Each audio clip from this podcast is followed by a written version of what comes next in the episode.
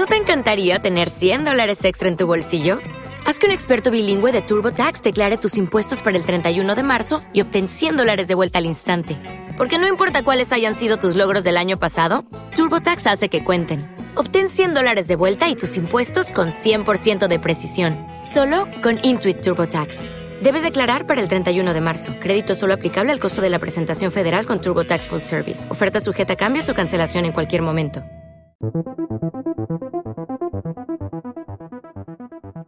¿Eres un estratega de la vida?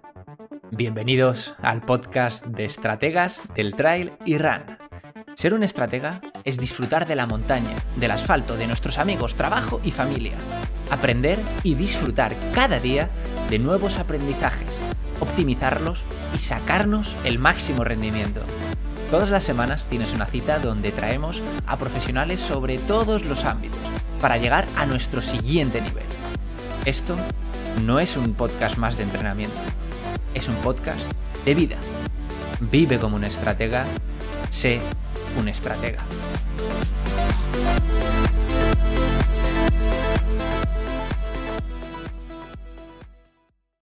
Muy buenas estrategas, bienvenidos a un nuevo episodio en el cual vamos a estar hablando sobre la fatiga.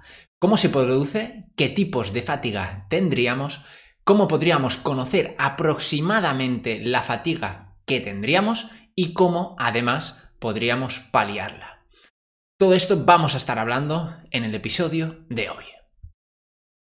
Soy Chimes Canellas, líder de los servicios a deportistas dentro del equipo de estrategas, donde ayudamos a corredores de asfalto, Spartan Race, Trail Runners y Triathlon, creando una estructura individual para mejorar el rendimiento e incluso llegar a perder hasta 10 kilos extra, con la ciencia de la mano, pero buscando las mejores estrategias para cada uno de nuestros pupilos. Sin lugar a dudas, este podcast no sería posible sin todos esos deportistas que nos apoyan dentro de los servicios. Y algunos de ellos incluso han podido disfrutar este fin de semana de competiciones, como algunos de los que te voy a decir. Tanto como, por ejemplo, José Antonio en Despeñaperros en mountain bike, Manuel, Media Maratón de Praga, Carles, Trail de Montesain, que además también estaba Quique, Dani en el cross de subida al Piélago, Nacho en la media maratón de Florencia, oh mamá, bonita Florencia, Abelí también en Menorca, en el Trail del Norte,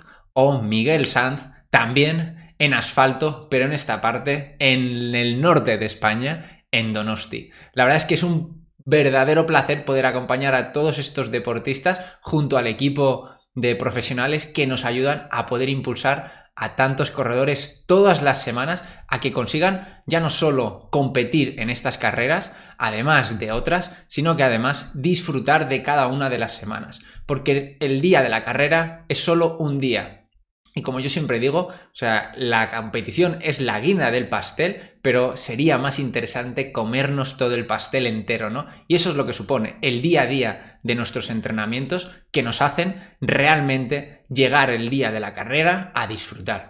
Si no disfrutamos de todo el resto del pastel, la guinda no importara. Y lo que nosotros buscamos es disfrutar de forma constante. Y eso además es lo que tendrías que buscar tú también y de hecho es lo que siempre intentamos explicar y ayudarte dentro de este podcast. Así que vámonos directos a lo que sería la fatiga. Al final, ¿qué sería eso? Pues realmente la fatiga sería tan sencillo como una disminución de esa capacidad para generar fuerza y o potencia.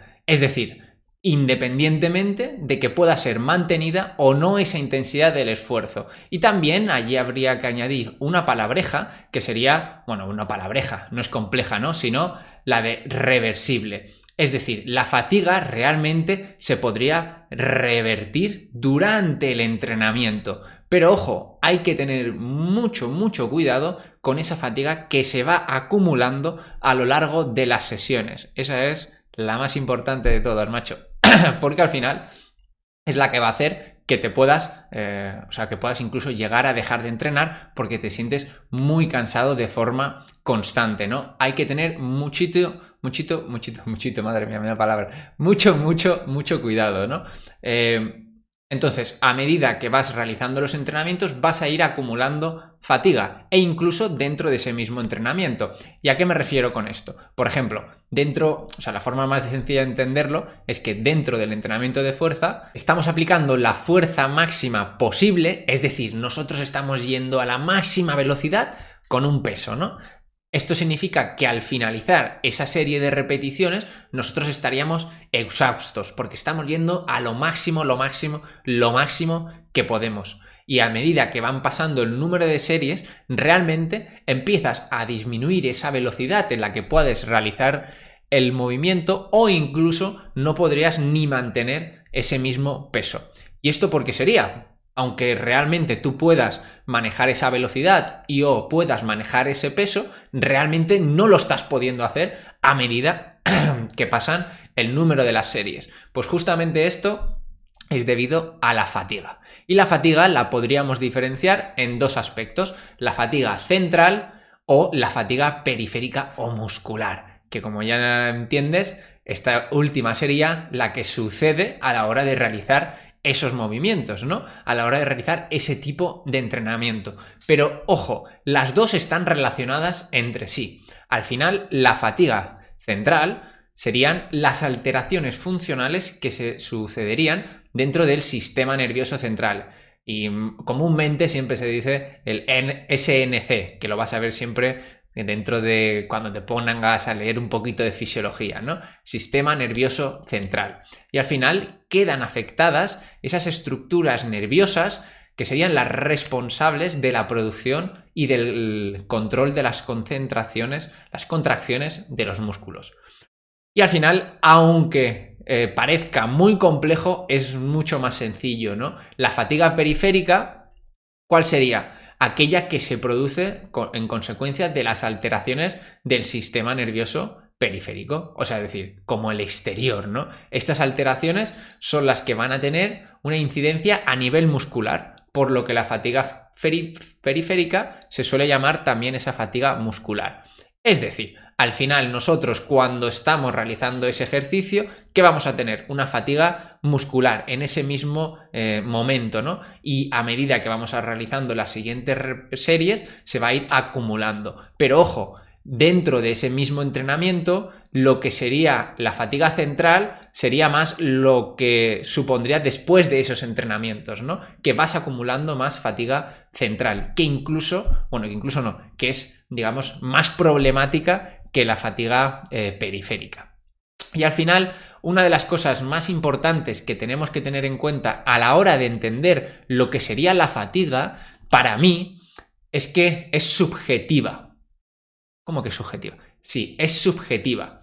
¿A qué me refiero con esto? A que al final eh, la subjetividad eh, está relacionada con lo que una persona al hacer el mismo ejercicio o la misma carrera o el mismo entrenamiento no va a relacionarse igual con ese eh, ejercicio, ¿no? ¿Esto qué significa? Que va a depender de la percepción individual y normalmente va a venir determinada por tu historial. Es decir, por esa memoria sensitiva de lo que tú has sufrido o de lo que tú has vivido o lo que tú has hecho anteriormente. Por eso cuando una persona dice ya estoy cansado o ya no puedo más, realmente es una percepción subjetiva, no es una percepción objetiva de lo que estás realizando. Eso se ve de forma muy sencilla en uno de los estudios que podríais leer acerca de los entrenamientos o de los ejercicios a la máxima velocidad posible o a la máxima extenuación posible, en la cual, por ejemplo, eh, se cogería un reloj de 30 segundos que va disminuyendo el tiempo a medida que pasan los segundos, ¿no? De 30 va hacia abajo y tú intentas ir a la máxima velocidad posible. ¿Qué pasa? Que incluso modificando ese reloj, que iría en lugar de hacer 30 segundos, hace 35 segundos, pero la persona está viendo que está bajando hacia 30 segundos, ¿no? O sea, el individuo, el deportista, ¿Cómo vas, estratega? Si te está gustando este episodio, si estás aprendiendo realmente, quiero invitarte a que pases por el link de la biografía y puedas descargarte los 5 secretos clave que van a ayudarte a poder mejorar muchísimo más como deportista. Te aseguro que es un método que he utilizado con más de 350 corredores y ahora te lo quiero regalar. Así que aprovechalo y disfrútalo y haz que tus sueños sean mucho más fáciles de conseguir. Esa persona piensa que son 30 segundos, intenta ir al máximo y hace, por ejemplo, imagínate, vamos a poner un número de 100 con 30 segundos y en cambio hace otro test que en realidad él piensa que son 30 segundos, pero el tiempo son 35 segundos y aún así podría seguir manteniendo eso, eh, ese número de 100, ¿no? Podría seguir manteniendo la misma velocidad o la misma intensidad. Por esto decimos que la fatiga viene por una percepción individual y normalmente la realidad es que viene por lo que tú has estado viviendo. Por eso, incluso cuando eh, sucede pues un accidente o te lesionas, de alguna forma hay personas que dicen que les duele muchísimo y otras dicen que no. Y ya no solo por el dolor, sino por los diferentes mecanismos que tenemos dentro de nuestro propio cuerpo, ¿no? Que para unos es más duro y para otros es más suave. Y ya te digo que es un tema muy interesante, tanto el de la fatiga como el dolor, que te invito a que quieras seguir profundizando sobre ello. Al final, la fatiga viene producida por esos diferentes mecanismos, ¿no? Como los factores neurofisiológicos o los factores psicológicos. Que ya te digo que incluso haciendo el mismo tipo de entrenamiento eh, en un día en el cual hayas tenido un estrés laboral muy alto o te hayas eh, enfadado con un familiar o con un amigo, exactamente el mismo entrenamiento, tu fatiga va a ser mucho más alta. Vas a decir que no puedes y que no puedes y que no puedes. Y realmente hacía un mes o una semana lo estabas haciendo perfectamente. Y bueno, una de las cosas interesantes cuando nosotros estamos aplicando todo esto al entrenamiento sería, ostras, ¿cómo puedo conocer yo la fatiga dentro del entrenamiento? Primero de todo, ¿no? Pues debemos entender que la forma más sencilla de hacerla sería a través de una escala de esfuerzo percibido, es decir, del 0 al 10. Pero si quisieras ir un pasito más hacia adelante, que lo querrías tener un poquito más controlado, ¿cómo lo podrías hacer? Pues mira, en la parte del entrenamiento de fuerza, lo más objetivo de todo es la medición del salto. ¿Esto qué significa? Pues que tendrías que ver cuánto salto realizarías. Es decir, Vamos a ponerlo en práctica. Vamos a hacer un entrenamiento de mancuernas, ¿vale? Vamos a levantar el peso. Imagínate que estás levantando 50 kilos, me lo invento. Y entonces tú haces una serie y haces una serie de 10 repeticiones y luego haces un salto, un contra move jump. Entonces tú estás midiendo el salto, la altitud del salto y luego vuelves a hacer otro, eh, otro entrenamiento, de, o sea, otras series, o sea, mm, otra serie de 10 repeticiones y vuelves a medir el salto. Si ves que estás perdiendo esa altura del salto, pues significa que te estás fatigando. Si en cambio no estás perdiendo esa altura en el salto, significa que no te estás fatigando e incluso podrías seguir entrenando. Esto es cuando ya quieres hilar muy, muy, muy fino, que empiezas a utilizar estas herramientas de medición de saltos que incluso si quieres también hay aplicaciones para poder realizarlo. Pero ya te digo que esto es hilar muy, muy, muy fino. Y por otro lado, si quisieras medir esa fatiga acumulada en el tiempo, podrías hacerlo con plataformas de entrenamiento, como por ejemplo la de Training Peaks, que puedes ir viendo esa fatiga que se va acumulando. Pero hay que tener mucho ojo con eso, porque lo que no te dice es cómo te encuentras en el día a día, si te has recuperado bien o no. ¿Y esto cómo lo haríamos? Pues muy sencillo, con la variabilidad de la frecuencia cardíaca.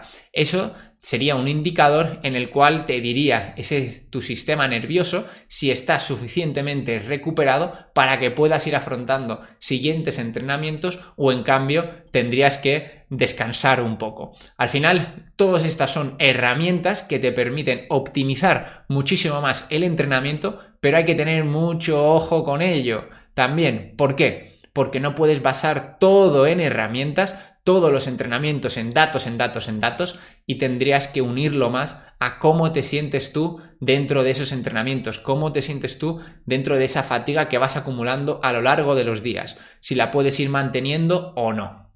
Al final, como todo en la vida, lo importante, bueno, todo en la vida no, lo importante en el entrenamiento es individualizar, saber qué es lo que estás haciendo, saber si tiene sentido para el objetivo y sobre todo disfrutar del camino, porque, como te decía al inicio, no sirve de nada que disfrutes de esa guinda del pastel si no disfrutas también de todo el pastel. Espero que te haya parecido interesante lo que hemos comentado hoy sobre la fatiga y que nos veamos de nuevo la próxima semana. Un fuerte abrazo y espero que, te haya gustado el podcast. Como siempre, recuerda que si te ha parecido interesante, invita a más amigos a que puedan suscribirse. También déjanos unas estrellitas o un comentario para ver eh, qué te ha parecido el día de hoy. Un fuerte abrazo y nos vemos, como siempre, la próxima semana. Un miércoles más. Hasta luego.